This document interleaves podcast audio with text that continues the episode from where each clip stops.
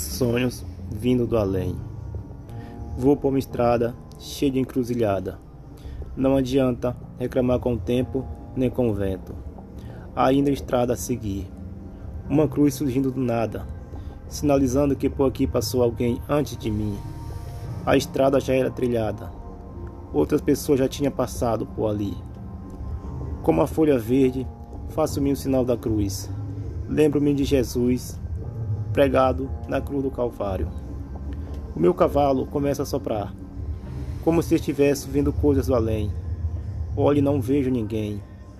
Os antepassados acreditavam que a folha verde significava caminho aberto, sinalizando que eu podia seguir.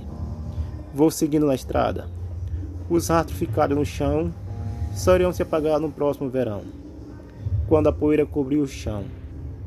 Passei na época da invernada uma chuva deixava a terra alagada, e lá ficaram as minhas pegadas.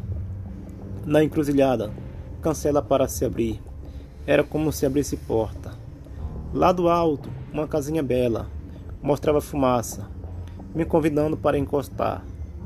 Um dia o senhor me falou que em Mantapera, no interior, todas as noites, às 12 horas em ponto, acostumava acender uma chaminé. Ele me falou que o senhor por nome Zé. Esse horário gostava de passar café.